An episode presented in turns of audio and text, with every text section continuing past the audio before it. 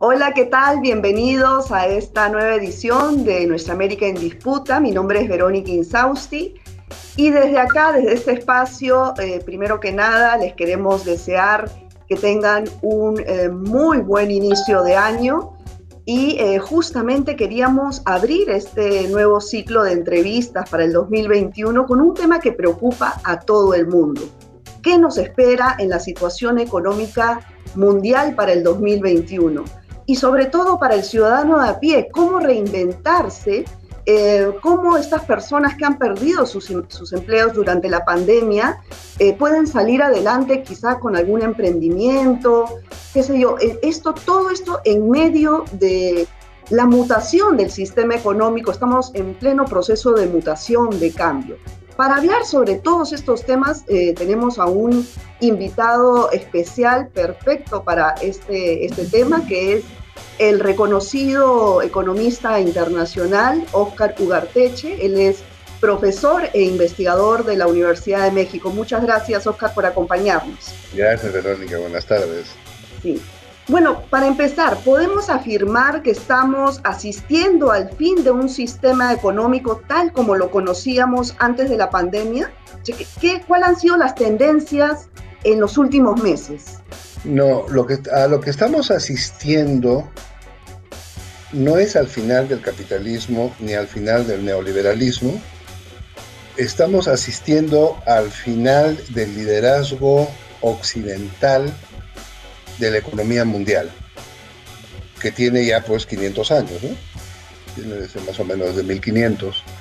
Eh, esto, que la economía del mundo estuviera en el concentrado en el Océano Atlántico, ya pasó al Océano Pacífico, la única economía que ha crecido por encima de la tasa antes de la caída fue China, que arrastra a las economías de Asia, miembros del RCEP, que es el Acuerdo de Integración Asiático, liderado por China, lo arrastra al crecimiento.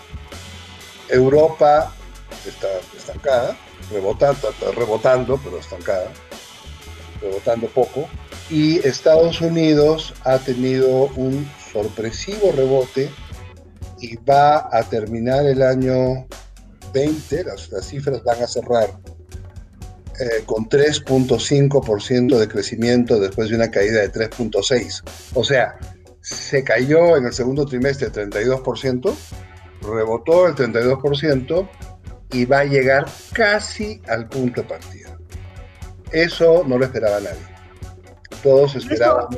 ¿A qué se debe estas, estas características? Que abrieron la puerta y comenzaron a activar la economía en el tercer trimestre.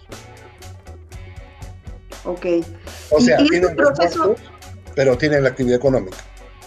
Hay países que tienen los muertos y no tienen la actividad económica, y hay países que no tienen los muertos, pero sí tienen la actividad económica.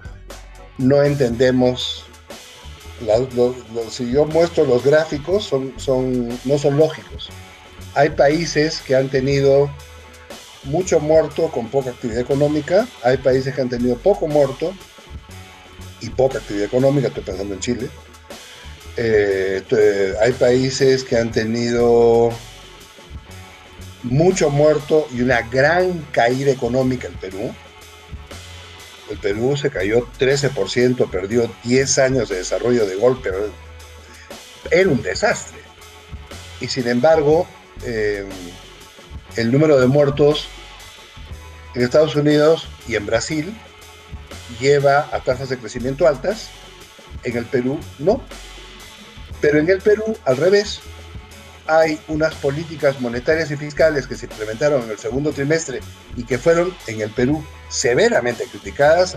A la ministra Alba le dijeron de todo por la emisión de los 4.500 millones de dólares a tasa casi cero, 2% de interés, a 100 años, que sirvió para, para, el gasto fiscal, y al Banco Central, que metió un montón de dinero para, para empresas básicamente grandes, pero también para, para otras, para chicas, Em, y fueron severamente criticados. Y sin embargo, el Perú tiene el mejor rebote de todos los rebotes de América Latina. Es decir, el país que más ha rebotado es Brasil, que ha recuperado el 100% de lo que perdió en el segundo trimestre, en el tercer trimestre. El Perú en el tercer trimestre, con los datos del Fondo Monetario que salieron hace cuatro días, el Perú ha recuperado más del 60% de lo que perdió en el segundo trimestre. Y esta maravilla de rebote tiene que ver con el efecto positivo de lo que se hizo en el segundo trimestre, que por cierto fue una de las causas para este, echarse al gobierno de Vizcarra, a la ministra Alba y hacer todas las críticas. En el Perú somos de campeonato, somos de campeonato. Em, no, los datos nuevos del fondo son sumamente positivos. Eh, estamos es Una sorpresa, es una sorpresa lo que, lo que estamos escuchando, Oscar, porque el día de ayer justamente el presidente Francisco Sagasti en la última conferencia mencionó que la situación económica del país era muy crítica, muy frágil y no podíamos regresar a una cuarentena eh, estricta, ¿no? Pero los datos que tú nos estás dando en este momento indican lo contrario, o sea, incluso es el país de Latinoamérica que más ha podido recuperarse, que más rápido ha podido recuperarse. Ahora, ojo, se recupera en el momento en que se terminó la cuarentena estricta. Tú devuelves a poner cuarentena estricta y se te va a volver a caer un motor. Eh, eso es cierto. Y lo otro que es cierto, que es la parte más seria para todo, hay, hay dos cosas que son importantes. Una es que Chile, a pesar de todo el inmenso esfuerzo que ha hecho fiscal y monetario por eh, frenar la caída y empujar la recuperación, no pudo ni frenar la caída ni empujar la recuperación.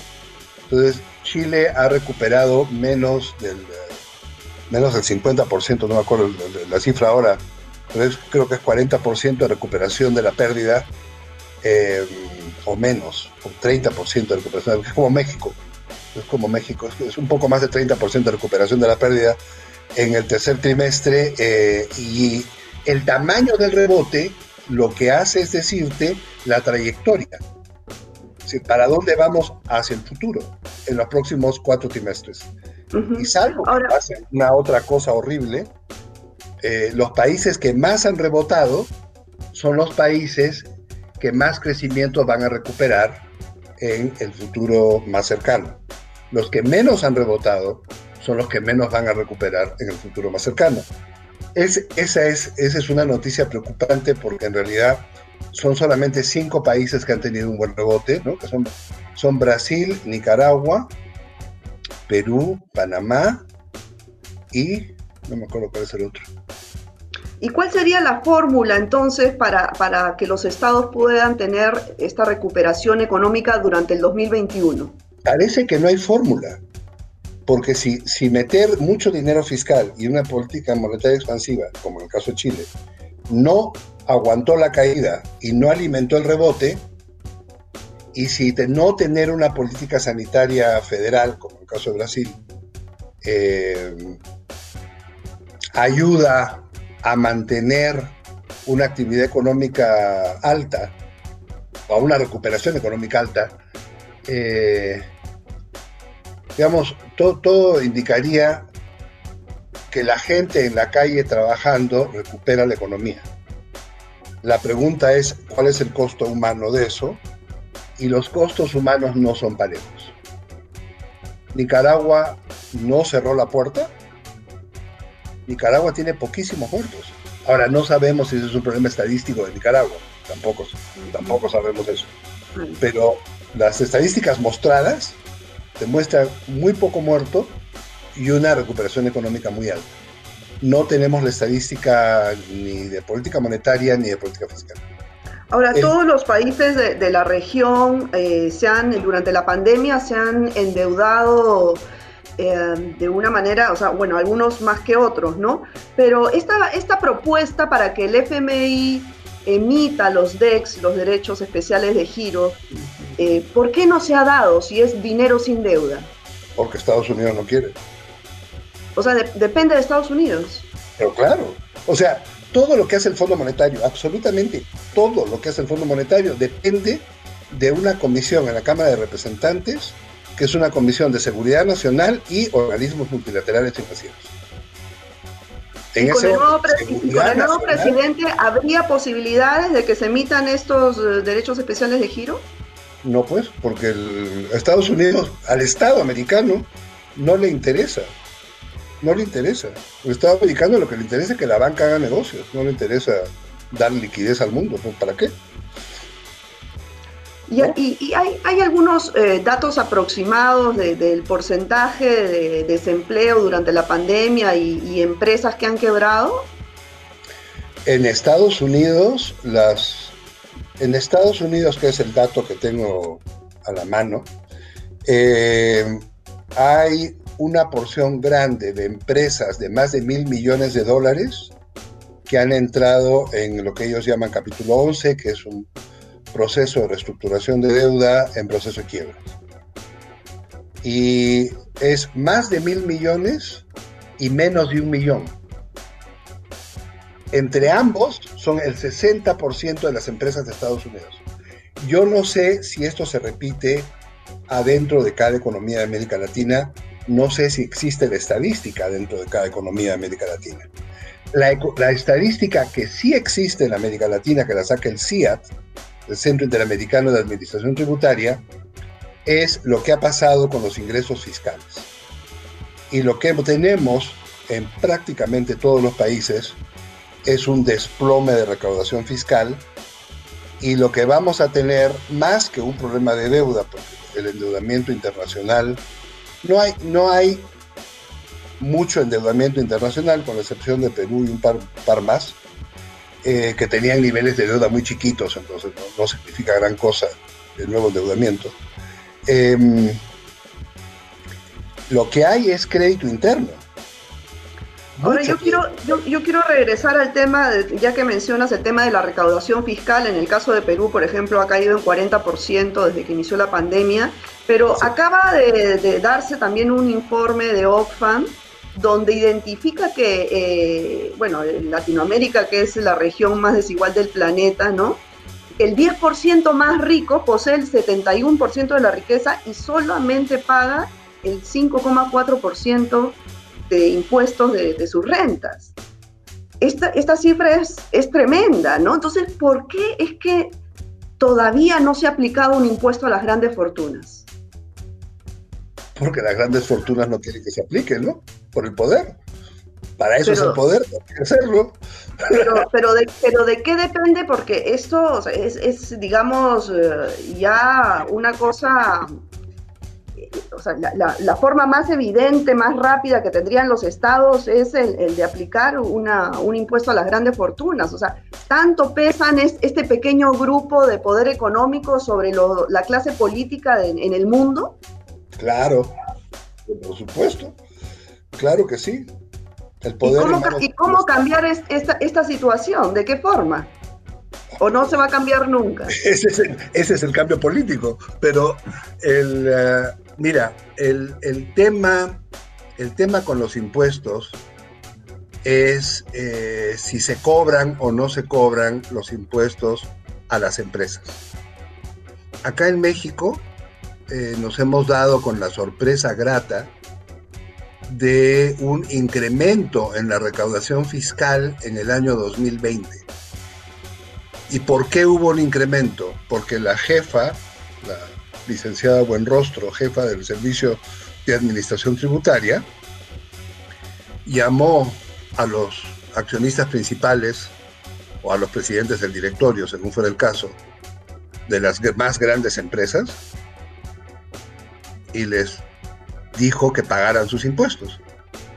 Creo que de una manera más o menos coercitiva. Em, y pagaron sus impuestos. Y con eso la presión fiscal de México, que como sabemos es una de las más bajas de América Latina, no se cayó. Es decir, se cae la economía de México, pero la presión fiscal no se cayó más, porque normalmente se te cae la economía y la presión fiscal cae todavía más. claro, en México, en México está López Obrador y bueno, Es, definitivamente es cuestión de voluntad política, ¿no? Ahí está, pues, ahí está, es, es, eso es. Y además es sobre ese tema es el gran conflicto desde el siglo XVIII. Es cuánto del dinero pasa a las arcas del Estado y cuánto del dinero privado no pasa a las manos del Estado. Y ese es, ese es el viejo problema que da lugar a las revoluciones y da lugar a, a cuanto hay y a las contrarrevoluciones. Eh, vamos a ver Estados Unidos ahora con Biden difícilmente va a poder revertir la, la, reforma fiscal que hizo Trump hace cuatro años. Difícilmente. Las empresas no lo van a dejar. Va a tratar. Hace tú em, un tiempo eh, te escuché en una conferencia que hablabas de, que estamos en, pleno proceso de cambio de la matriz energética, ¿no? E, ¿En qué medida serán afectados eh, los países productores de, petróleo en ese sentido? Bueno, parece que se ha congelado la imagen. Vamos a esperar a que ojalá se pueda volver a conectar, Oscar. Pero mientras tanto, eh, quería, bueno, compartir un poco esta situación que venimos conversando con el economista internacional Oscar Ugarteche, y es eh, cómo eh, las medidas, de acuerdo a, los gobiernos de los diferentes estados de nuestra región en Latinoamérica, han hecho que se recuperen o no las economías internas. Sorpresivamente mencionó a Perú, Brasil y Nicaragua como los tres países que habían podido recuperarse de una mejor manera en el último trimestre del 2020 y otros países que quizás habían tomado otras medidas económicas diferentes, en el caso de Chile y Argentina, pues eh, todavía no habían podido levantarse. Otro de los temas que, que también planteó Óscar Ugarteche es cómo va a ser este proceso de recuperación económica. Cada país tiene su propia característica, no hay una fórmula general para que, se pueda, digamos, implementar en todos de forma homogénea. Cada país, según eh, la situación de su economía interna, tiene que tomar las medidas, ¿no? Respecto al nuevo presidente de Estados Unidos y a la posibilidad de emisión de los derechos especiales de giro o DEX, que es la entrega de dinero sin deuda a los diferentes estados. Esta fue una propuesta que tuvo hace unos meses eh, un grupo de economistas independientes de la región, entre ellos Andrés Arauz, sabemos que él es ahora candidato a la presidencia del Ecuador, eh, donde se propuso justamente al FMI para que en medio de esta situación de emergencia, de coyuntura, de pandemia, pudiera emitirse a los estados los derechos especiales de giro, que es entregar eh, dinero, préstamos sin deuda, es decir, sin pagar un, eh, un dólar más por ese préstamo. Esto comentaba Óscar Ugarteche que depende específicamente de una decisión del gobierno de los Estados Unidos. El próximo presidente cederá ante esta situación, ante esta crisis económica mundial o seguirá eh, apoyando a los bancos, al sistema financiero. Es lo que vamos a ver en los próximos meses. Eh, bueno, por otro lado, también habíamos conversado sobre el impuesto a las grandes fortunas. Lo importante que es, Oxfam eh, acaba de publicar hace unas semanas un estudio realmente revelador que indica que Latinoamérica es la región más desigual del mundo. Ya se sabía, pero con esta cifra realmente es vergonzosa y hablamos que el 10% más rico de la población en Latinoamérica posee el 71% de la riqueza y tributa el 5,4% de sus rentas. Esto tiene que cambiar, lógicamente, pero depende de la voluntad política de los estados. Ya sabemos que este pequeño grupo siempre ha manejado a través de lobbies a los partidos políticos tradicionales, ha manejado en los congresos de cada país eh, según, eh, según el partido que esté eh, gobernando, sobre todo en épocas en que la derecha gobierna, pues ha adaptado a sus intereses particulares leyes, en fin, que los blindan de forma constitucional ante, ante estas evasiones de impuestos. Esto tiene que cambiar y con eso, bueno, hay una campaña a nivel internacional de grabar a las, a las grandes fortunas. Ya hay algunas propuestas en los parlamentos. En Argentina se acaba de aprobar eh, a fines del 2020 un, un, impuesto extraordinario por la pandemia de las grandes fortunas, pero bueno, es un, es un inicio, ¿no? Entonces, eh, bueno, esos son los temas que hemos eh, conversado con Oscar, ya lo tenemos nuevamente en pantalla. gracias, Oscar. Yo estaba, mientras que te conectaba, haciendo un recuento de todo lo que nos habías podido comentar sobre la recuperación de algunos países en, la región como Brasil, Nicaragua y Perú, sorpresivamente con medidas que fueron tan criticadas a nivel interno, ¿no? El tema también de las de los impuestos, de la necesidad de, crear un impuesto a las grandes fortunas. En fin, Ahora, eh, ¿cuáles son las medidas económicas básicas que debe asumir eh, cada Estado para sobrellevar este año? Tú mencionabas que cada economía era diferente, que cada país había podido levantarse de forma diferente, ¿no? Pero en general, ¿cuál podría ser la fórmula, sobre todo para que el ciudadano de a pie recupere su empleo o de alguna manera pueda sobrevivir eh, en esta cuestión? La, primera cosa es que el tema fiscal es hoy mucho más importante que el tema externo. Yo veo, yo veo y, es más, voy a participar de una inmensa discusión sobre el problema de deuda internacional. No hay un problema de deuda internacional. Ese no es el tema. El tema ahora es mucho más complicado, porque es cada economía tiene un problema fiscal. Cada economía va a tener que ver cómo enfrentar su problema fiscal. Porque tienes, fíjate, si se te contrae la economía y tu nivel de deuda es 1, el índice crece. Entonces, la gente está mirando el índice de deuda sobre, sobre la economía y dice, la deuda ha crecido. No, la economía se achicó, la, deuda creció un 8%, pues, pero la economía se achicó, ese es el problema. Pero si miras el lado interno, cuando se achica la economía, el lado fiscal se contrae y los gobiernos han tomado políticas fiscales expansivas.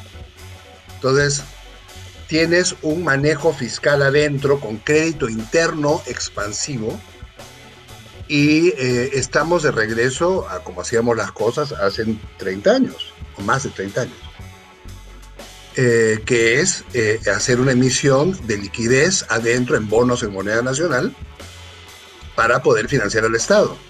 Bueno, ahora vamos a tener que ver cómo se maneja eso, cómo se manejan los bonos de moneda nacional para financiar al Estado y cómo en una economía eh, eh, internacional restringida, cómo vamos a hacer para seguir financiando las actividades económicas, porque, digamos, no hay un problema externo de deuda, pero sí el, yo creo que hay mucha incertidumbre sobre el tema de la recuperación de los precios de los commodities. Porque sí se han recuperado y tienen una tendencia al alza.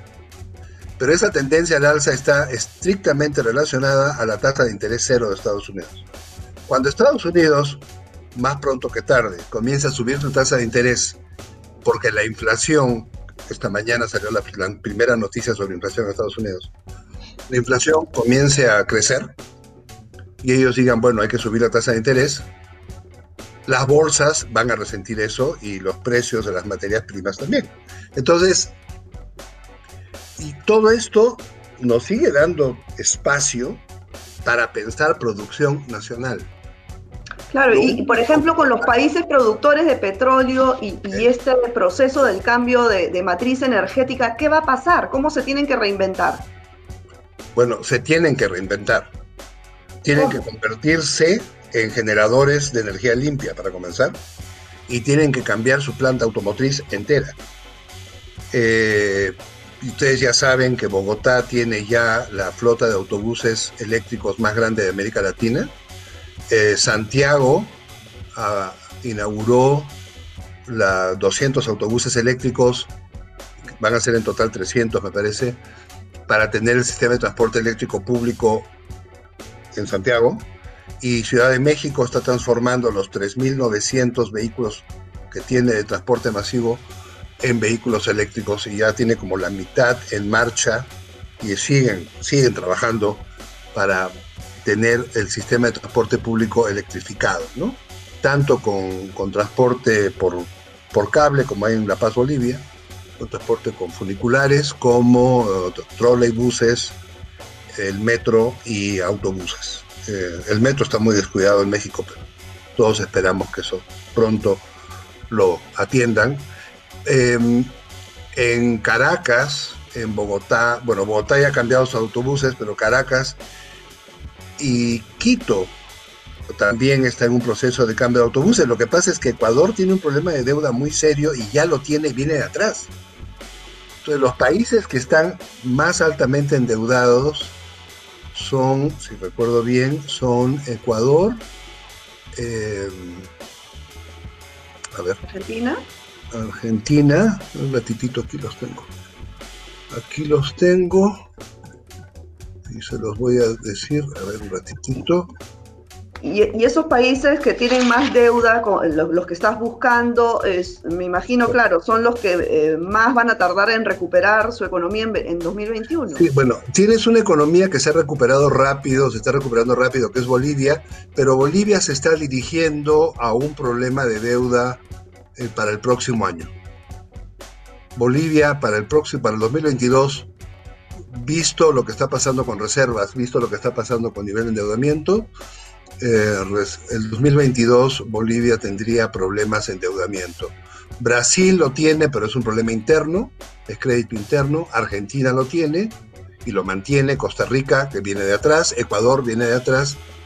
Y El Salvador, que no tenía problemas y que sí, es, El Salvador se ha ido complicando el panorama. Es el país centroamericano más complicado. ¿no? Em, ahora, los productores de petróleo en América Latina son Ecuador, Colombia y Venezuela. Todos los demás producen un poco petróleo, pero Ecuador, Colombia y Venezuela viven del petróleo. Y Venezuela es el que más vive del petróleo. Entonces ahí hay que pensar cómo hacen para dejar de vivir de petróleo. Los árabes saudíes han cambiado, ahí están comenzando a producir energía limpia. Aramco invierte en energía limpia en grandes cantidades los Emiratos están invirtiendo en energía limpia. British Petroleum invierte en energía limpia.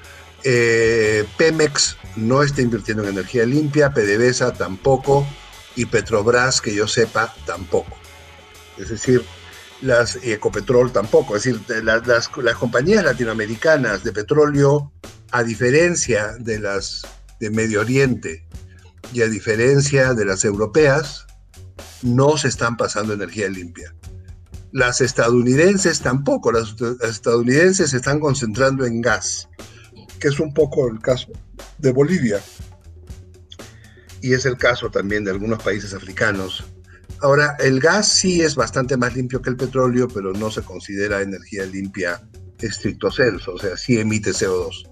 Poco, pero Ahora, em, respecto, respecto al tema del, desempleo, ¿cómo activar eh, puestos de trabajo, sobre todo en países, por ejemplo, como Perú, que el 79% de la PEA es informal?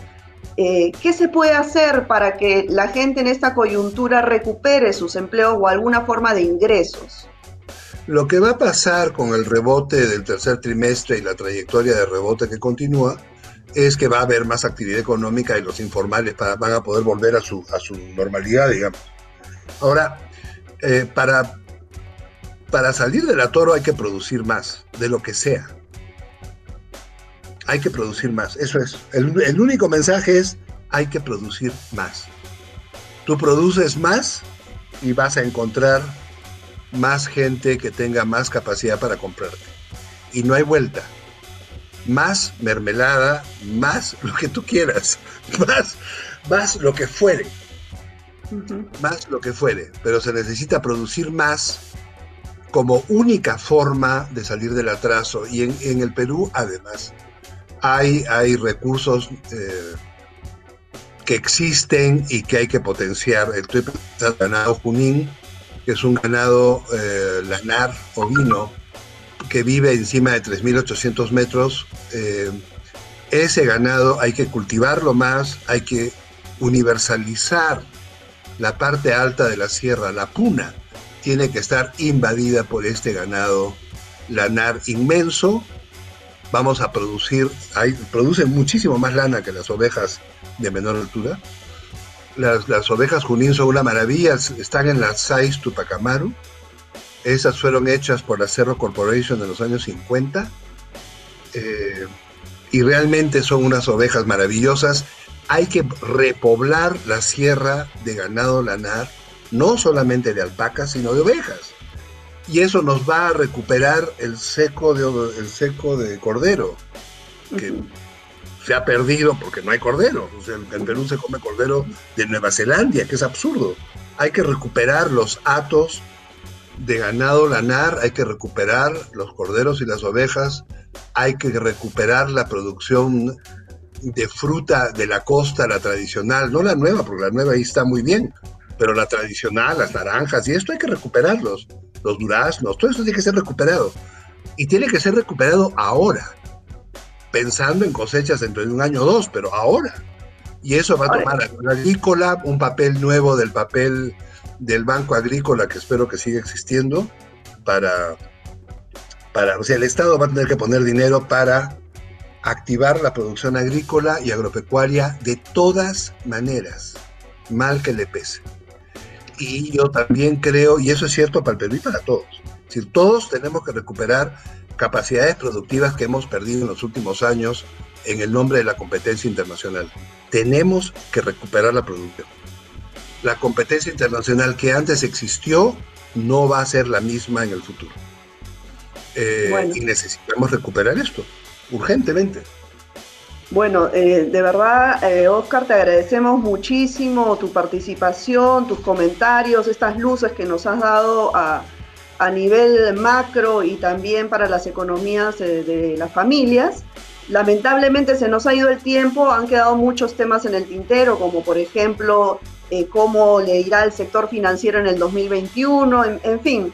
Espero, espero tenerte en una próxima oportunidad aquí en Nuestra América en Disputa. Gracias. Con muchísimo gusto y muchísimas gracias por la invitación. Gracias, saludos, suerte. Bueno amigos, esto ha sido todo por hoy. Eh, cuídense mucho, nos vemos la próxima semana. Chao.